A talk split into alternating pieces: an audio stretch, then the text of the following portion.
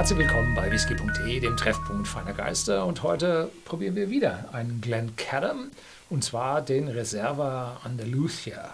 Was ist das jetzt? Andalusien ist die, Süd, die südliche Region Spaniens, erstreckt sich von der portugiesischen Grenze äh, über die Bergkette Cordoba, Granada, Sierra Nevada bis rüber, fast bis Murcia aber nicht ganz im Süden Malaga, Marbella bis runter ähm, nach Gibraltar. Das alles ist Andalusien, eine sehr äh, geschichtliche, aktive Region, wo ich nächste Woche auf Urlaub hinfahre. Gut, und jetzt dachte ich mir, Andalusia, dass sie jetzt da eine Weinfassreifung vom Andalusien, wo viel Wein gibt, machen und dann lese ich weiter. Nee, doch Oloroso Sherry-Fässer, ne? Weil Jerez, Cadiz, da unten die südwestliche Ecke gehört halt zu Andalusien mit dazu. Und das ist also ein ganz normaler Sherry-Fass nachgereifter Single Malt Whisky ohne Altersangabe. Bei uns bei whisky.de im Shopsystem für 38,90 Euro. Dafür nicht gefärbt, nicht kühl gefiltert, 46 Volumenprozente. Hat was. Ne? So mhm. wie ein Whisky sein sollte.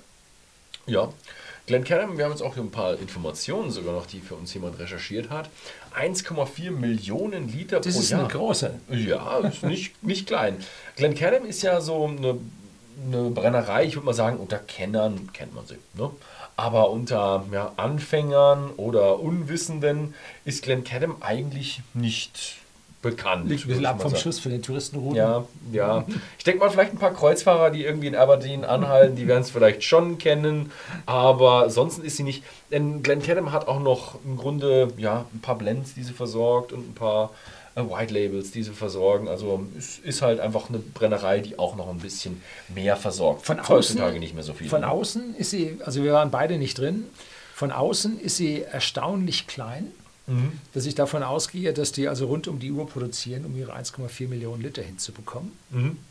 Und seit dem Jahr 2000, so meine Erinnerung, seitdem gibt es also jetzt mehr konstantere Abfüllung. Vorher war also mal eine Sonderabfüllung da. Ich erinnere mich da an eine 13-Jährige. Mhm. Und jetzt gibt es also den 15-Jährigen und den 10-Jährigen gibt es regelmäßig. Und diese äh, Sherry-Fassreifung ist jetzt dazugekommen. Und damit ist das also ein MeToo-Whisky, also machen wir genauso wie alle anderen auch. Ähm, und ja, sie haben das Potenzial, weil sie große Produktionen haben, große Lager haben.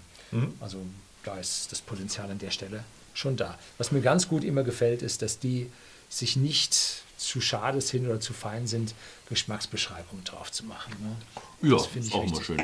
Finde ich richtig Bin gut. gespannt, wie, wie stark. Also mit der, du sagst, ähm, natürliche Farbe hast du, glaube ich, schon gesagt, mhm. oder? Und wenn man sich dann die anschaut, die Farbe ist schon, ist schon heftig. Sie schreiben Gerstengold. Ja, oh, also, nee.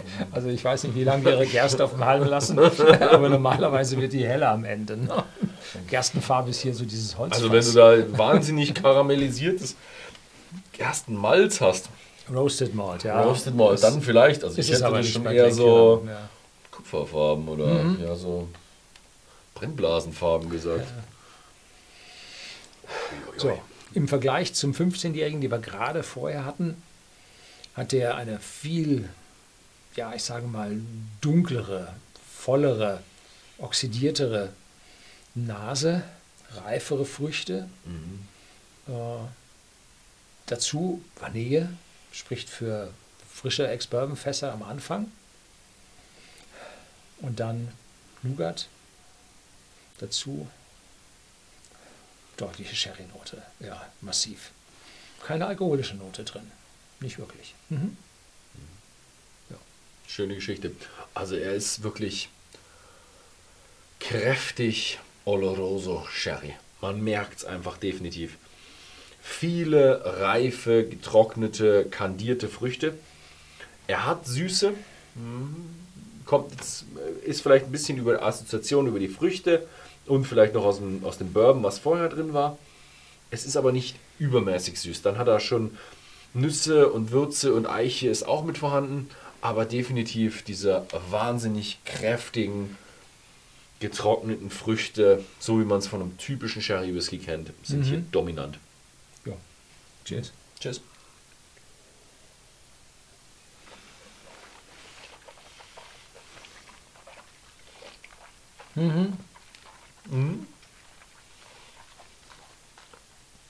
Weich, cremig auf der Zunge, brennt gar nichts, auch die 46 Volumenprozente nicht. Und wenn man runterschluckt, kriegt man so einen Rosinen, Sultaninen Geschmack mit rein. Also ganz zart fängt es an, dass äh, sich eine ganz sanfte Eichennote auf der Zunge ausbildet, aber das, der Charakter bleibt fruchtig, bleibt süß, seidig weich. Jetzt habe ich die Honignote, die da sein soll, habe ich jetzt zum ersten Mal gefunden. Und am Ende so eine Teenote, so ein bisschen fermentierte Teenote. Ja, schön. Ich hätte im Geschmack, Geschmack bedeutend viel mehr Süße erwartet. Es ist ähm, relativ trocken sogar. Wahnsinnig viele getrocknete Früchte, ein bisschen Tannine auch mit drin. Er hat so eine süße Note, wobei man sie irgendwo, ich würde sie eher zu diesem First Fill Bourbon mit einrechnen. Hm, aber wahnsinnig kräftig und auch ein bisschen würzig mit Eiche mit dabei. Also es ist eine ganze Menge drin. Mhm. Also für Neue Statement Whisky, aber ganz schön intensiv. Also den haben sie, den haben sie stark aufgeladen. Obwohl er nicht, er ist, er geht schon stark in die Richtung Sherry und Oloroso, aber er ist nicht komplett außerhalb der Balance. Er hat schon, er ist gut ausbalanciert. Er hat von, von allen Seiten ein bisschen was. Also hier haben Sie noch ein bisschen was an, an Ergänzung zu dem, was wir gefunden haben. Reife, weiche Früchte, weiches Nougat, eichige Vanille und dann frisches, frisch gemachtes Fatsch, das ist dieses Karamell, Bonbon, süße Karamellbonbon-Zeug. Ähm, ja, und im Abgang haben sie Green Tea. Nee, für mich war das fermentierter Tee. ja. Ich finde ihn aber auch im Mund, wenn man ihn im Mund drin hat, finde ich ihn wunderschön äh, rund. So vom, vom, äh, von der Qualität her fand ich jetzt den 15er noch ein Stückchen besser, weil er einfach, der hier ist, ein, man merkt, ein Stückchen aufgeladen. Also der hier ist einfach, man merkt, er, er zieht aus dem Alter und trotzdem nicht irgendwo bitter oder sowas. Der hier der zieht, zieht aus dem der, Fass. der zieht aus dem Fass. trotzdem finde ich ihn eigentlich relativ geil, weil es halt, es ist nicht ganz eine Sherry-Bombe, aber fast. Aber fast. Und im Abgang, jetzt im zweiten Abgang, gibt es ein bisschen mehr ja, Würze noch hinterher. Nicht dominant, nicht aufdringlich. Gerade so ein bisschen, dass der Abgang länger Ja. hält. Ja, Und von der Reihenfolge, ja, ähm, war aber auch bei mir so, ach, lass ein neues Statement vielleicht davor machen. So, nee, definitiv, ich finde den hier stärker.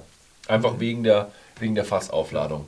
Der andere hat schon seine Intensität, aber es sind nicht diese, diese anhaltenden Sachen, wo du auch eine Viertelstunde später merkst, ach, ich hatte mal einen, einen Oloroso von einer Viertelstunde im Mund. Ja.